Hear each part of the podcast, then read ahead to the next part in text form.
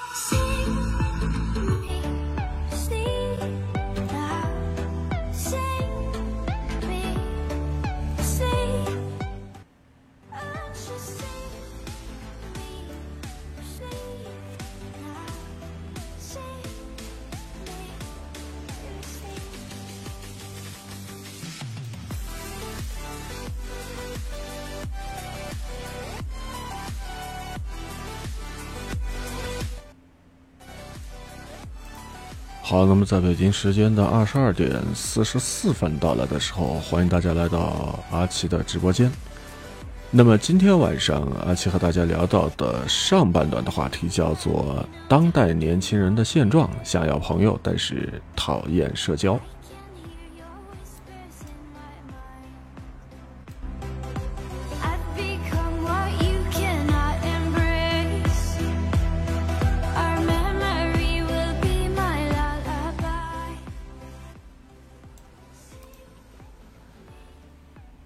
兴许我们可能是截至目前为止最不喜欢社交的一代人了，啊，最不喜欢社交的一代人。那为什么要这样说呢？因为，嗯，近期啊，中国科学院呢发布的一项调查研究显示，百分之四十二的年轻人呢认为自己对于社交的行为有或多或少的排斥。那其中呢，近一半人呢觉得自己缺乏社交的技巧，搞不定交朋友这件事情。还有呢，就是超过九成的青年呢直言喜欢独居，比起陪伴呢更需要个人的空间。好，那么在节目的直播当中，欢迎尾号二七零三的这位朋友来到直播间当中。今天晚上和大家聊到的上半段的话题叫做“当代年轻人的现状：想要朋友，但是讨厌社交”。对此你是怎么看的？或者有一些什么样的想法？可以在阿奇直播的过程当中呢，呃，和主播阿奇呢一起来就这个话题呢进行展开讨论。那么我们接着来说，除了这百分之四十二的年轻人认为自己对于社交行为有或多或少的排斥，那么还有超过九成的青年人呢是直言喜欢独居，比起陪伴呢更需要个人的空间。和咱们的父辈相比较起来呢，呃，多个朋友多条路这样的想法呢，在现如今呢有点儿不一样了。那么我们这一代人呢，似乎更有可能把社交呢视作是一种压力。那么此前呢，央视网上发了一条短视频，采访了一部分的年轻人对于社交的看法。呃，在这个里边呢，有很多的这个采访对象，他们都表示工作太忙了，不想浪费时间呢来进行社交。还有的年轻人则是表示不喜欢，甚至是害怕社交。另外还有人表示不知道要聊一些什么，觉得说是很尴尬。然后还有人呢，在接受采访的时候表示，下班之后回到家呢就不想多说一句话。那么与此同时，更多的网友还反复的提到，尤其是讨厌和排斥无效的社交，他们认为这个无效的社交呢就是一种压力。那么在这样的一些年轻人当中，害怕、尴尬、累和忙以及无效、浪费时间，构成了当下年轻人对于社交最为集中的一个抱怨。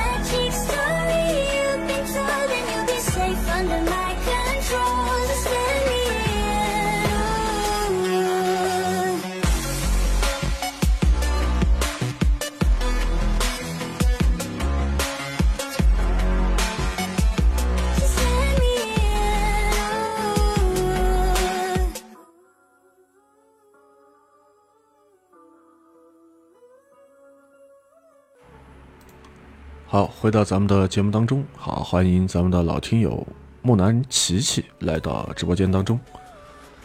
那么今天晚上和大家聊到的话题，上半段的话题呢，叫做当代年轻人的现状：想要朋友，但是讨厌社交。对此你是怎么看的呢？欢迎在阿奇直播的过程当中和阿奇呢一起来进行讨论，发表你自己的一些想法和一些见解。那么我们接着来说，从以上的这些大家的吐槽当中，其实我们也不难发现，社交呢给了给了这个年轻人呢带来了压力和负担，主要是集中在几个方面。首先第一点，那就是什么呢？累啊。第二呢，就是什么呢？时间和精力层面这样的一些累。我们去设想一下，一场这个社交活动需要多少时间成本？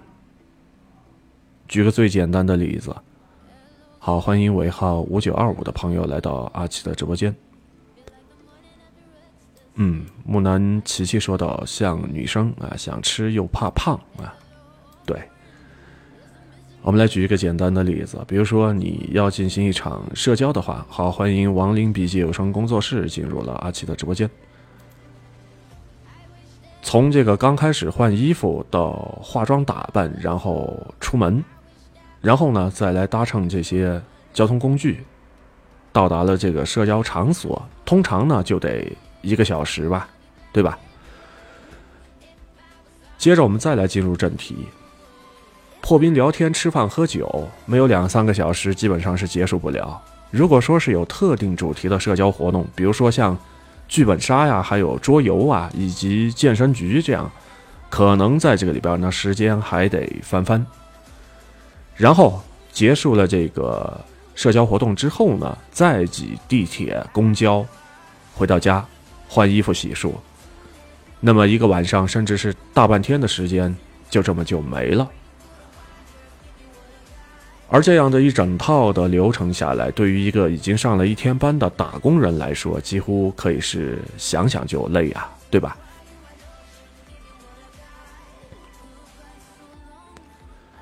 那其实呢，这个只是第一步，只是觉得说，让你多认识几个人而已。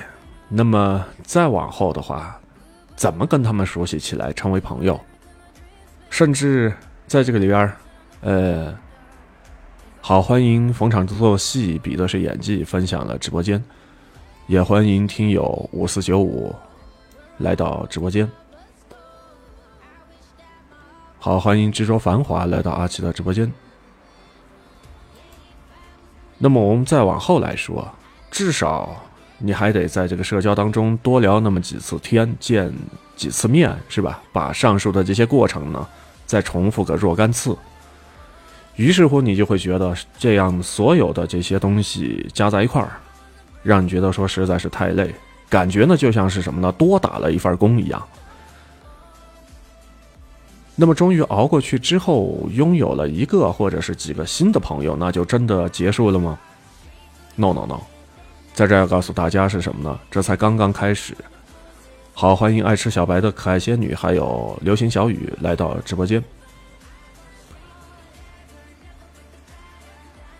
那我们说，这个谈恋爱、结婚有着妥协成本。当另外的一个人进入到你的生活之后，你必须为了容纳他而妥协的生活方式以及生活习惯。其实的话呢，呃，在这儿阿奇想说的是，好，欢迎阿卡三九幺来到阿奇的直播间。其实呢，什么呢？这个交朋友其实也是一样，只是没有那么明显。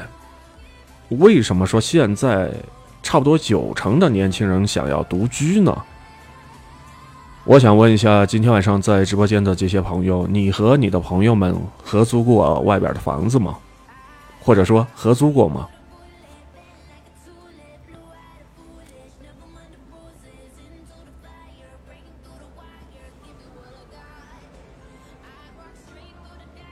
看样子大家是有过啊。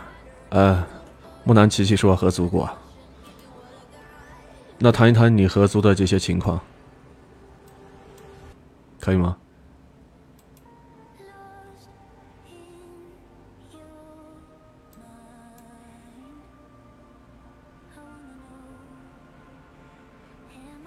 好，那我们的这个直播的节目正常进行。呃，木南七七，你可以在这里边把你合租的这些情况和大家来进行分享。呃，如果要连线的话，可以和阿奇呢一起来连麦。嗯，或者呢，就是在这儿呢，得辛苦一下你自己，把你合租的这些经历呢，形成文字打在公屏上。我们边听直播边来，在这个过程当中呢，呃，一起来进行交流。那我接着来说。其实很多的朋友刚开始和他的朋友合租的时候呢，都是非常期待啊。这样的话，大家既能够住在一块儿，吃在一块儿，而且还能够什么呢？相互分担这个房租，对吧？这样的这个选择是不错的。然后随着这个时间的推移，慢慢慢慢，你就会发现，压根儿其实不是那么一回事儿。举个例子来说。从这个谁做饭、谁洗碗、谁倒垃圾、谁用了多少水电、谁怕冷不能够吹空调，把这些所有问题当中的其中那么一两个拎出来之后，每一个都不是原则性的问题，但是放在一块儿，你就立刻想和对方呢进行绝交，对吧？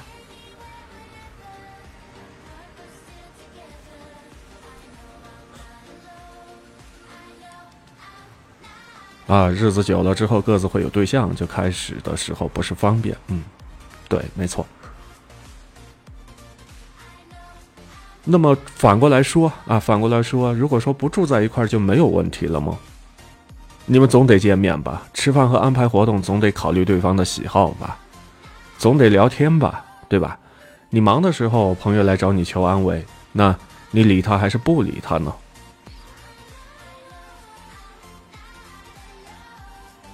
呃，家务事还行，各自做各自的。嗯，那慕容琪琪，你和你的朋友合租的时间有多长时间呢？一年、三年还是五年呢？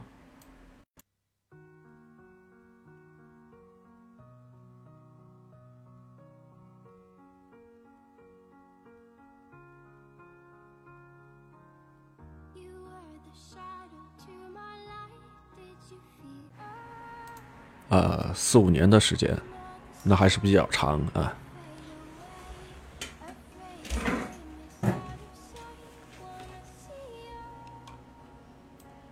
我相信在这四五年的时间当中，有快乐，当然也有痛苦。但是还是应了那句老话：“天下没有不散的宴席。”到了最后，大家还是得。啊，要真的很熟悉他的性格才一起合租，对，没错。所以刚才说到了嘛，天下没有不散的宴席，是吧？到了最后，大家依旧是要分道扬镳的，对吧？那我们刚才说到合租的时候，你看，呃，一刚开始的时候，你会觉得很新鲜啊，然后呢，住着住着，就会为一些琐事，比如说像谁做饭、谁洗碗、谁倒垃圾。谁用了多少水电，是吧？这样的一些比较现实的一些问题，就开始产生了一些矛盾了。那么总而言之，生活当中多了一个关系亲密的人，就注定会有很多很多的时候，你呢要需要退让，或者是妥协。反过来说呢，对方也是为了迁就你，他也会这么做。那。这个现象呢，无外乎也就构成了一个什么呢？社交压力的一部分。其实刚才说到的这些，还不都是最坏的情况啊！毕竟是什么呢？你虽然付出了时间、精力和情绪，但是呢，你总还是获得了友谊，对吧？你和朋友之间的友情呢，还在维持的过程当中。但是最为糟糕的是什么呢？你也去社交了。该付出的是一样都没少，但是，一个谈得来的人都没有遇到过，也没有什么人呢主动的来接近你，这就是比较糟糕的一件事情了。啊，慕容琪琪刚才说到，最后是因为有对象的问题，他处对象比较快，哈哈，天天在你面前秀恩爱，是吧？所以看不下去了，就只好是和他分道扬镳了，对吧？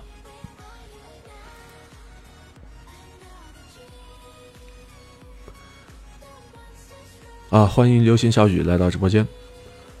那么刚才说到这个，呃，你也主动去社交了，但是付出的一样东西都没少。但是什么呢？一个谈得来的人都没遇到过，也没有人来主动的接近你。像这种我不受欢迎，或者说我和这个环境格格不入的感觉，才是什么呢？最大的社交压力。就像那些接受采访的人说的，很尴尬，觉得整场社交都是很无效的。那么这个背后还隐藏着一种隐隐的挫败感和一丝丝的，难道说我很差劲儿吗？怎么都没有人喜欢我的这样的一种自我的怀疑吧？说起这种复杂的情绪啊，就会让人呢在社交当中呢越来越得不到正反馈，时间长了之后呢，也就没有人再会愿意做一件费力而又不讨好的事情。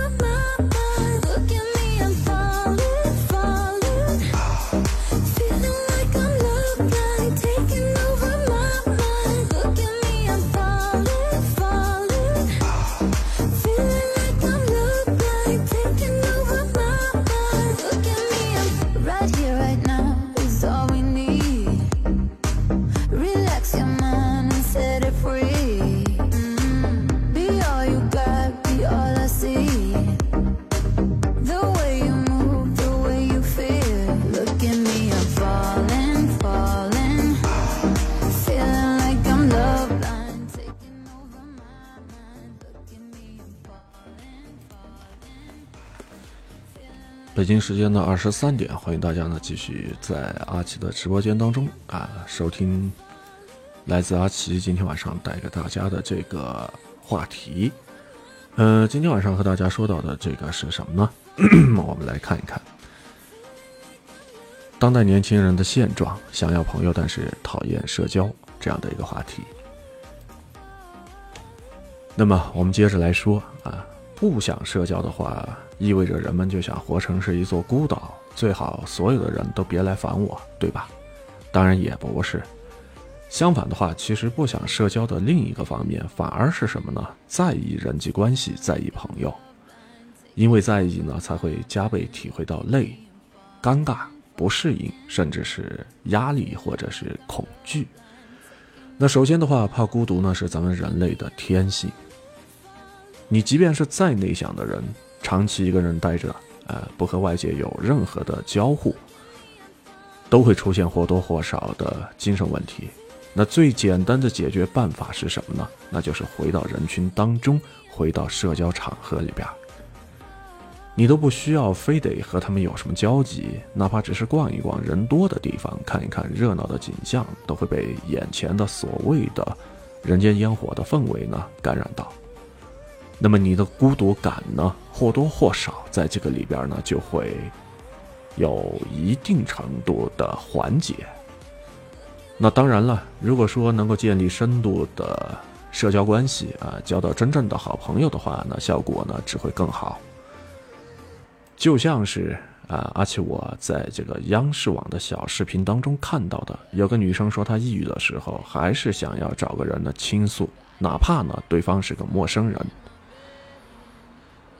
所以，像刚才呃木南琪琪说到的，彼此处对象也是让对方看到、知道，顺便呢把把关。毕竟两个人住在一块儿，有的时候还是会要和各自家人交代，好不好？嗯，对，没错。你看，就像刚才阿奇说到的吧，你哪怕就是在呃，一个人独处的时候啊，当你抑郁的时候，还是想要找一个人呢来倾诉，哪怕对方呢是你不认识的陌生人。那么这种需要人陪的情绪，是几乎所有人都无法摆脱的刚需。另外的话啊，认识这个新朋友，也是为了自己的生活呢注入新鲜的血液，让自己呢焕发活力的一种方式。一个新的人进入到你的生活当中。总是能够给你带来一些不一样的东西，比如说像他的爱好、他的想法、他的这个人生经历啊。那么把这些东西分享给你之后，或许呢也会让你对于生活呢多一点儿不一样的认知。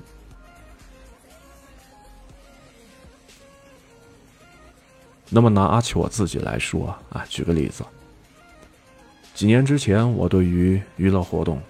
啊，这样的认知呢，还停留在酒吧、呃 KTV，还有呢就是长途或者是短途方面的，呃说走就走的旅游。后来呢，呃，我也是认识到了一个新的一个朋友，他的年纪比我要小一些。那么有一次呢，他带我去玩这个密室逃脱啊，不知道你们玩过没有？一刚开始的时候呢，我其实是挺拒绝的，因为岁数大了啊，岁数在这摆着，然后觉得说玩这个密室逃脱呢不适合我，本能的还觉得说有点不好意思。结果，呃，上了那么一次当啊，跟他去玩了一次这个密室逃脱，几乎是把自己吓个半死。但是啊，自打玩了那次密室逃脱之后，发现什么呢？偶尔去玩一玩的话，呃，相对来说还是比较能够解压的。像后来的这些什么剧本杀呀，还有桌游啊、飞盘呐、露营啊，呃，都是不同的一些新的朋友带我去解锁的一些新型的娱乐活动。我也不是说每个都喜欢，但是不得不说啊，每次被这些朋友带着进行新的尝试。我都会感觉到自己变得更为丰富、更为有趣了一些。那么最后，如果说一次不太成功的社交会让人觉得说是有挫败或者是尴尬这样的感觉，对吧？那反过来，我们可以这样说：一次成功的社交，一次结交到很为合拍的新朋友的体验，那也可能会带来被认可、被接纳、被喜欢的成就感。那这也就是为什么说朋友是一种强大的社会的支援力量。你有参与社交的能力，有结交新朋友的能力，意味着你有被人喜欢、被人欣赏的价值。那么这一点呢，对于每个人来说呢，都是非常的重要。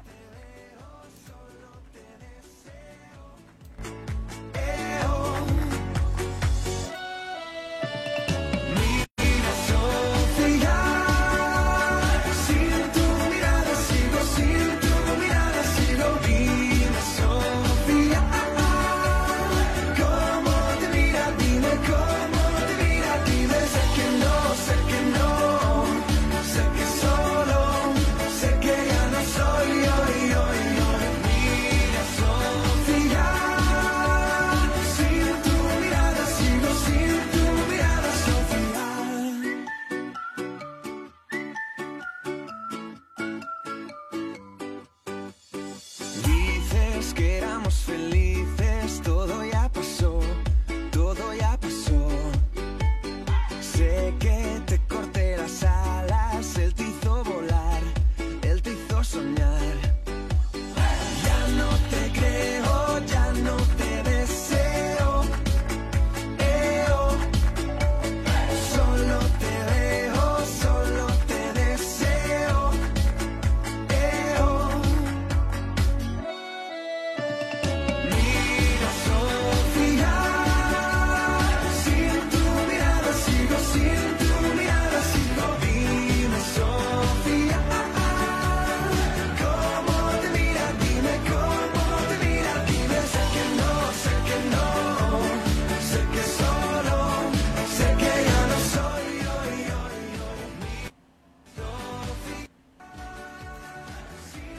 好，回到咱们的节目当中啊，继续来和大家聊今天的节目上半段的内容。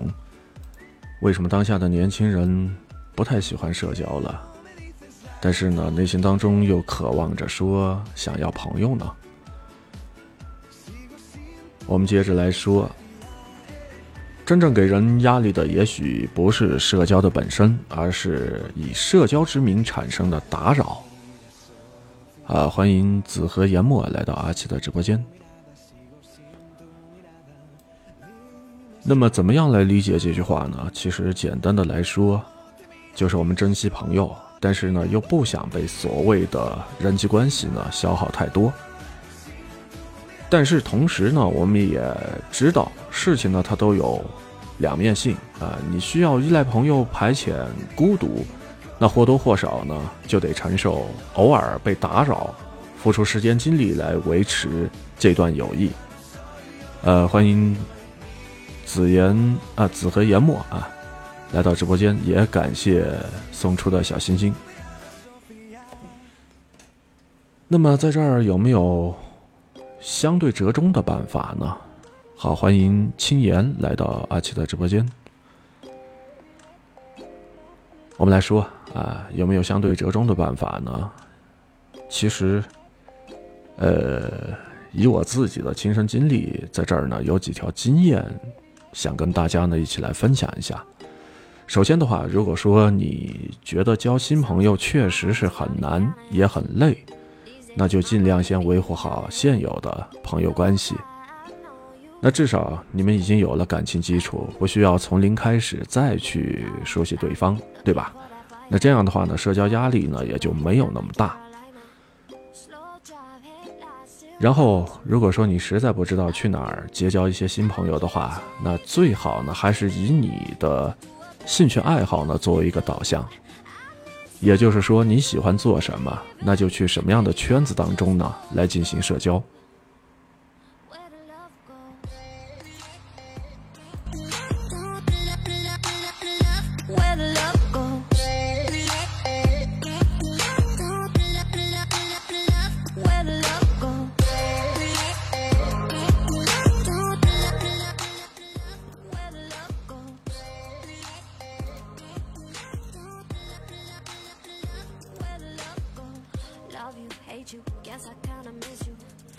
那么，通过以上的两种方式啊，会让你呢觉得说，相对来讲没有那么累啊，也不会承担太大的压力。那即便说退一万步来说啊，没有交到朋友，也不会过于这个感到沮丧、感到灰心。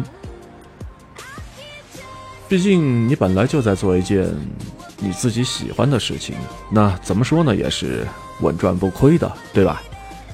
而且呢，做喜欢，呃且擅长的事情呢，也更容易让一个人呢有吸引力，让别人呢愿意接近你。这样的话呢，你交朋友的概率呢会更大。那么最后呢，我们还得了解一个叫做虚拟社交这样的一个概念。那现如今这样的虚拟社交呢，确实是很流行。很多人呢更愿意结交一些网友，或者说是在线上和朋友呢保持联络。毕竟这样的成本呢更低。这的确是一个可以供参考的选择。但是呢，而且我在这儿还是建议，如果说有条件的话，呃，不要完全用线上的虚拟关系取代面对面的交流。总归，这个面对面的社交呢，还是应该更为深度一些。无论是你们之间聊的话题，还是在一块做的事情，都更容易走向深刻和走心。想要缓解最为深层的孤独和压力呢，还是需要依靠这种深刻的、亲密的情感交流。你要明白这样的一个道理：，其实真的朋友才能够给你最为真实和持久的慰藉。好，欢迎子和研墨加入了阿奇的粉丝团，谢谢。嗯，木南琪琪刚才说到和你合租的，现在还一直和疫情前认识的一般人去蹦迪，哈哈，真的融不进去。那没办法，老话说的圈子不同啊，就不必硬融进去了，对吧？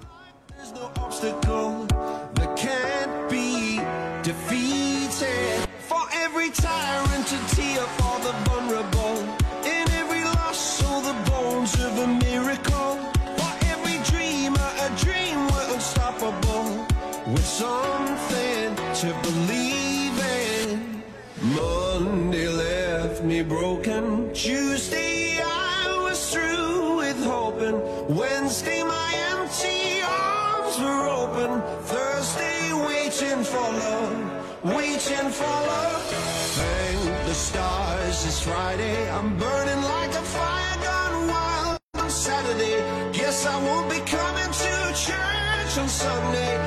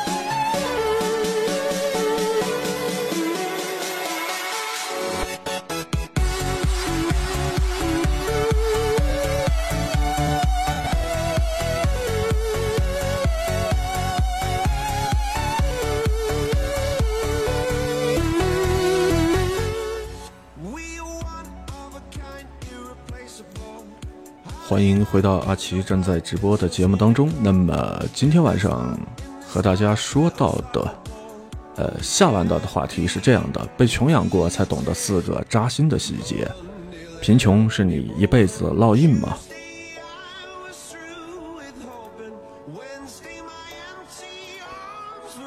呃，其实之前在阿奇的这个个人主页当中的其他专辑里边，关于这个穷养和富养的话题，我已经说过很多次了。其实说像养小孩这么复杂的事呃事情的话，呃，简单粗暴的来说，用两个词来一刀切，都有失偏颇。一味的骄纵砸钱，也不完全是件好事儿。但是说，如果在这个里边非要二选一，我始终觉得还是什么呢？穷养对于一个小孩的伤害呢更大。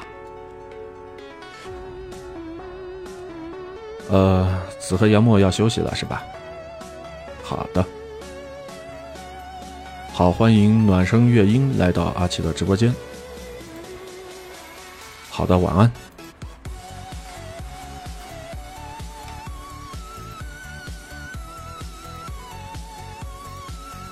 我们接着来说今天的这个下半段的话题。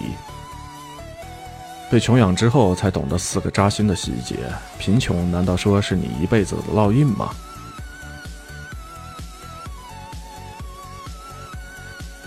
呃，之前阿奇我在网上也看过很多被穷养的小孩长大之后，无论如何呢，都治愈不了童年的故事，他们摆脱不了这种强烈的自卑感。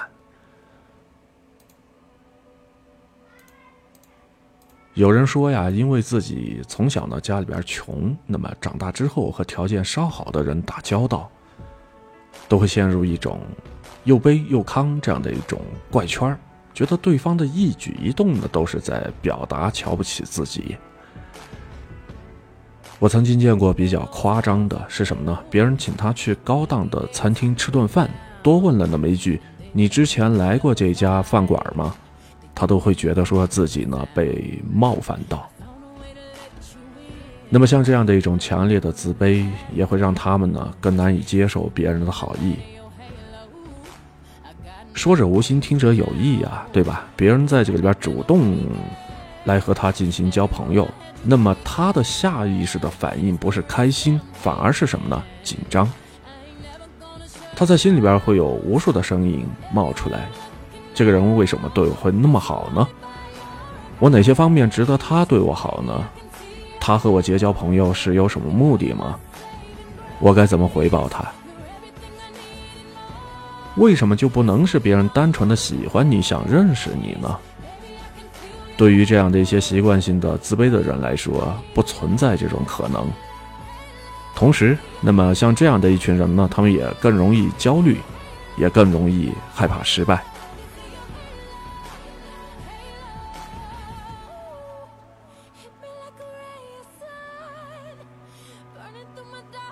那么阿奇我呢，曾经也看到过有人说起，穷人最大的悲哀就是没有选择权，更没有试错的机会。被穷养的小孩从小多半数呢，都是听父母说你家里边穷啊，学习不好呢就没有出路，只能是出去要饭，要么就是扫大街。那么作为父母来说，可能会认为说这番话呢，对孩子是一种激励，但是。对于小孩来说，那就是一种什么呢？你不好好念书的话，那你就毫无退路。人生当中只有两种可能，你要么就是成功，要么就是失败。失败之后，那就等于什么呢？坐在街边去要饭。于是，这个小孩长大之后，也不敢尝试任何一种带着那么一点点不确定性的事情。恨不得事事呢都要做到万全这样的准备，然后呢才来进行开始。哪怕说他已经无数次的因为没有准备好而错失了机会，哪怕他后来发现这个世界上压根儿就没有万全的准备，但是他就是改不了，他怕失败了之后就就会什么呢？回到小的那个时候，只能去要饭这样的一种恐惧。那么像这样的一些人呢，他们会控制不住的过度的节俭。当然了，节俭是好事儿，但有一种节俭呢，能够一眼就看出什么呢？匮乏之后的烙印。他所有的这种消费的行为都是以价格作为唯一导向的。举个例子来说啊，举个例子，点这个外卖的话，他选的都是最便宜的，而不是最喜欢吃的。即便说这两者之间也差不了几个钱，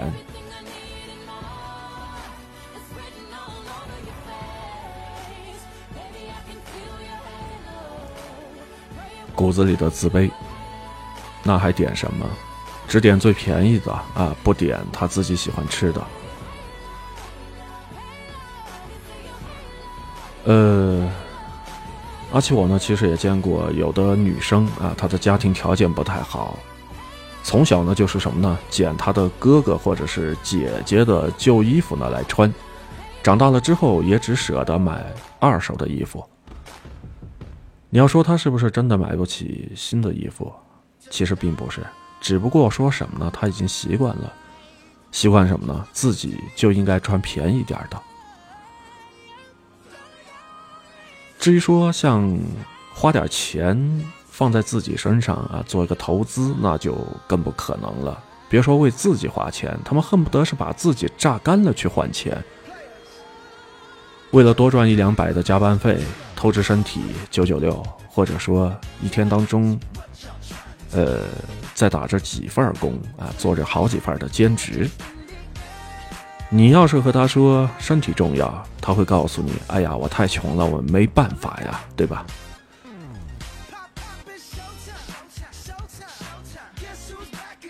对，那说到这儿，其实这也就是一种贫穷的悲哀。有什么事儿呢，都恨不得自己呢拿命啊去换去顶，甚至可以这么说吧，说难听点儿啊，命呢比纸还贱还轻。那更可悲的是什么呢？像这样的一些人呢，他还最容易受到所谓的捷径的诱惑。我经常看到那些。网络刷单诈骗的一些受害者都是大学生或者是收入不高的打工族，他们的想法只不过是什么呢？想多赚点零花钱。那么像一些旁观者呢，他们总是会说，像这样的一种低级的骗局，你们也会信啊？你们实在是太傻了。但有没有这样的一种可能？他们确实是因为缺钱，同时呢，也没有什么。高瞻远瞩的格局，不知道这个赚钱的逻辑是什么。你要说这种举手之劳就能够赚到钱的话，这个诱惑对于他们来说实在是太大。而且，呃，在这样的一些人群当中，像女生呢，在这个方面还会面临更多的额外的危险，你比如说像一些小广告，一些什么高薪的招聘啊，或者说呃代孕啊这样的一些小广告，其实这些呢都是陷阱。所以大家在这个里边呢，一定要擦亮眼睛。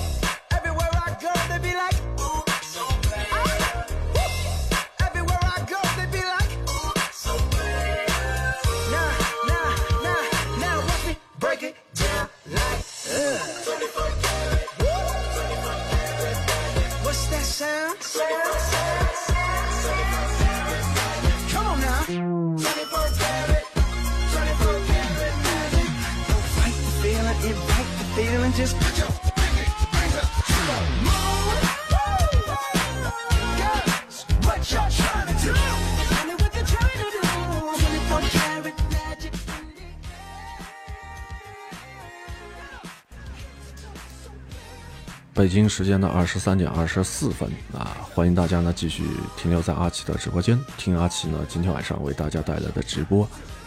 呃，那么本场直播的下半段的话题还记得吗？被穷养之后才懂得四个扎心的细节，贫穷是你一辈子的烙印吗？贫穷真的有这么可怕吗？也许未必。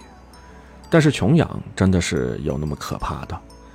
穷养的背后是一种规训，这种规训反反复复就是什么呢？爸，你很穷啊，你家边很穷，你穷到只能够穿旧衣服，你穷到不努力就只能去街上要饭。这些话呢，狠狠地刻进了一个孩子的大脑当中。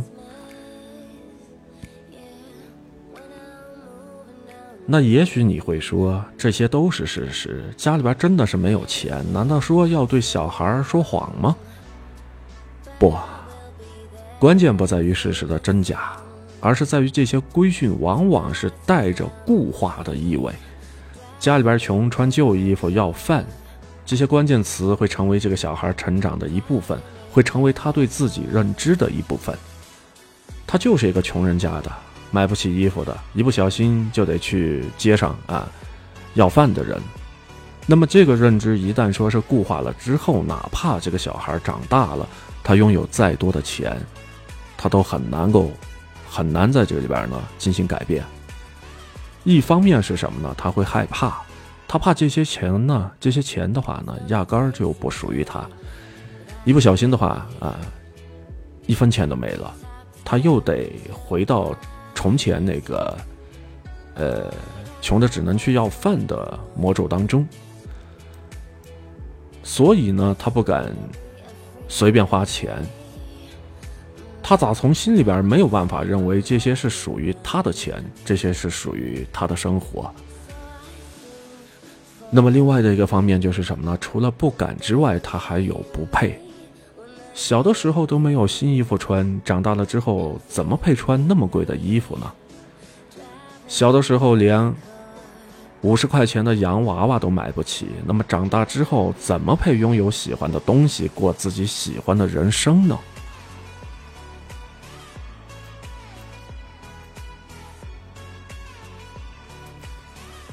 我们常说这个穷人的思维和富人的思维，其实本质的差异就在于什么呢？富富人啊，富人花钱的时候，他会有很多的考虑，考虑性价比，考虑投入产出，考虑能不能够花小钱赚大钱。但是在穷人的思维当中，这一切都不存在，钱就是什么呢？不能花，不敢花，不配花。那花掉了之后，这个钱呢，就再也不会有了。也许说到这儿，今天晚上听阿奇做直播的朋友们可能会觉得，长大了之后自己赚到钱，一切都会好起来，对吧？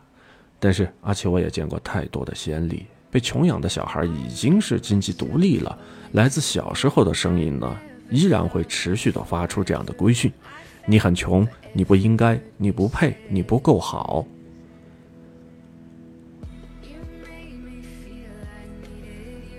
贫穷本身来说，也许已经被解决了，但是穷养带来的匮乏感和不配得到的感觉，却是固化成为了他们的一部分。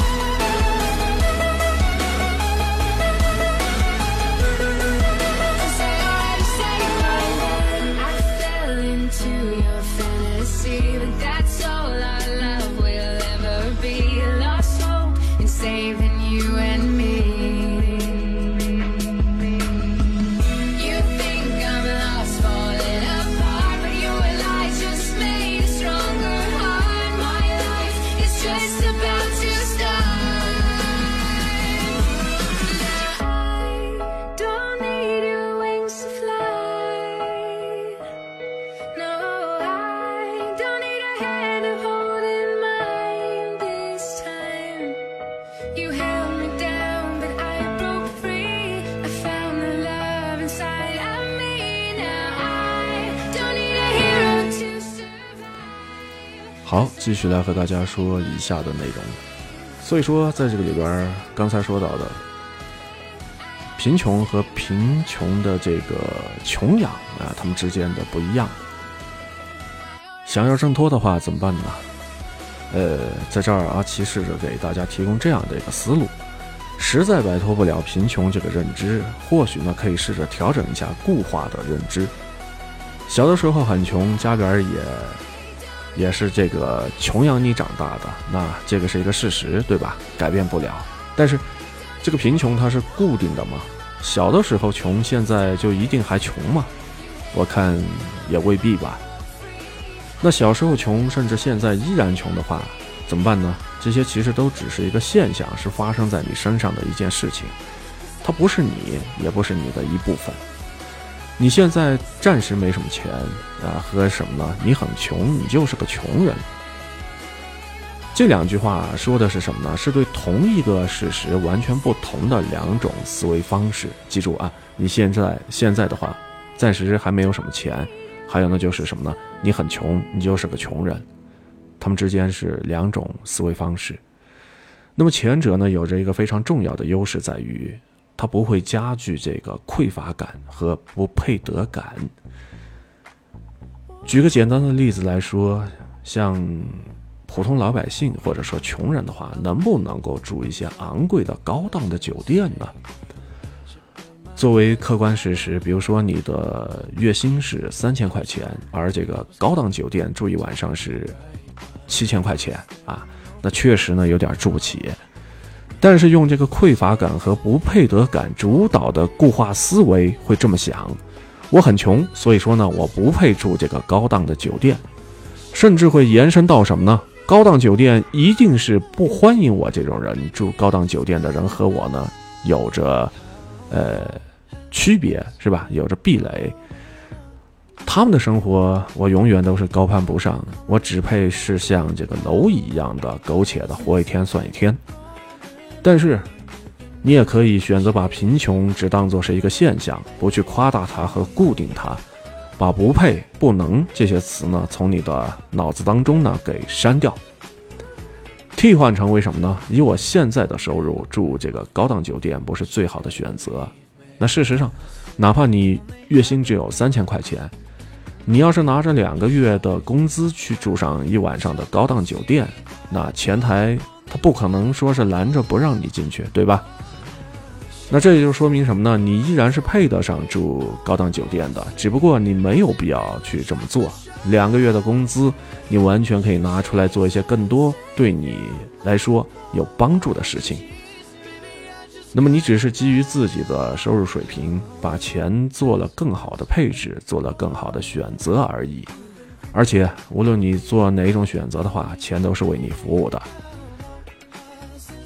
你把它用来买一晚上的这个奢侈酒店的体验，或者说买上两三个月的菜，买老家一平米的房子，买一次知识付费，自我提升的机会都是你的自由选择。那你面对钱的时候，一切都是自由的。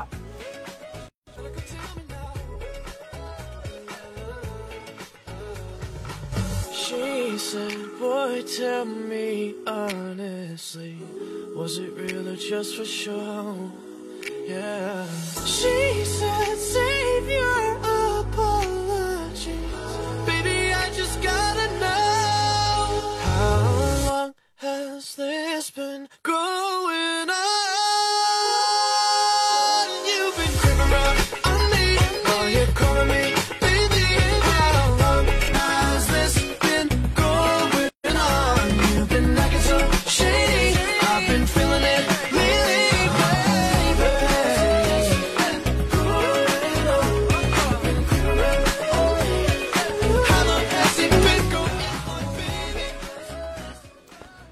最后的点时间，和大家来聊今天晚上的话题。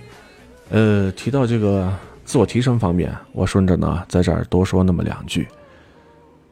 呃，前面说到的这个富人思维是考虑投入产出，考虑钱生钱，那这就很容易让人想到了投资和消费的区别。我们也常常会说，富人花钱是投资，那么穷人花钱呢，只是看得到消费。其实这点不能够全怪穷人，那毕竟穷人本来就没有多少钱，也没有合适的途径去做投资。市场有风险，投资有呃投资需要谨慎，对吧？呃，一不留神的话呢，就会变成什么呢？别人刀下的韭菜。但是阿七，我想说，有一种相对风险最低、回报最高、还最可控的投资方式，那就是什么呢？投资你自己，把钱呢花在自我提升上。但是在这儿呢，存在着非常重要的一点，也就是我今天晚上最想强调的一部分。自我提升和自我投资呢，要落在学习上。那这几年呢，投资自己这个词呢，之所以被玩坏了，主要就是它过多的落在了什么呢？花钱得钱这个方面。你花钱买衣服包包，提升了穿搭的水平是自我投资；你花钱办健身卡、买私教课，提升了这个身材和外形，也是自我投资。你花钱给知识付费软件，那更是投资了。书中自有黄金屋嘛，对吧？但是中间最为关键的一环呢，被咱们呢给忽略掉了。花钱之后，咱们学到了什么？对吧？去想一下这个问题。花了钱之后，你学了一些什么东西呢？像前面说到的，买衣服、包包，学习怎么怎么去这个穿搭了吗？啊，如果说真的找到了适合自己的穿搭方向，提升了衣品了吗？那如果没有高档的服饰，能用普通的基本款搭配出来得体的着装吗？像你去这个健身房办这个健身卡啊，它更是什么呢？办卡之后，你真的有去按时按点的去锻炼吗？你有没有正儿八经的在这里边严格的控制自己的饮食呢？那么再问一个最简单的问题：你办了健身卡之后，是否真的学到了一些健身的知识呢？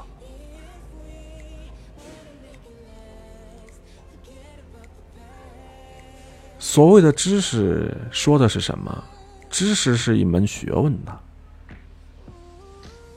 那么知识付费同理，你在这个里边认真的听过课吗？或者说把这个课程内化为自己的知识了吗？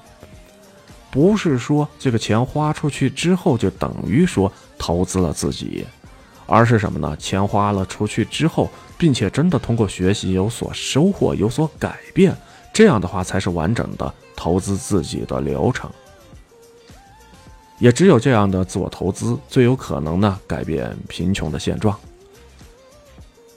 短时期之内你可能体验不到，但是三年之后、五年之后，或者说十年之后，你再回头看，之前的穷过，其实就只是小时候的一段经历而已。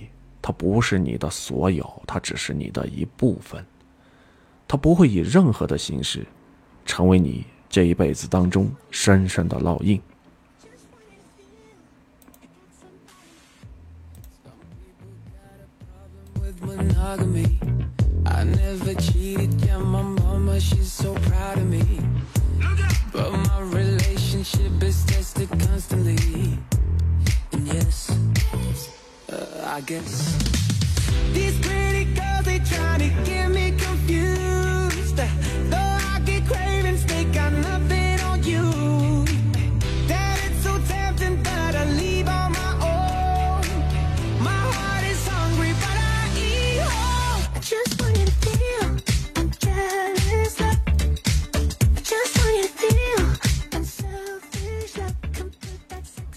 那以上呢就是今天晚上阿奇和大家分享到的直播话题。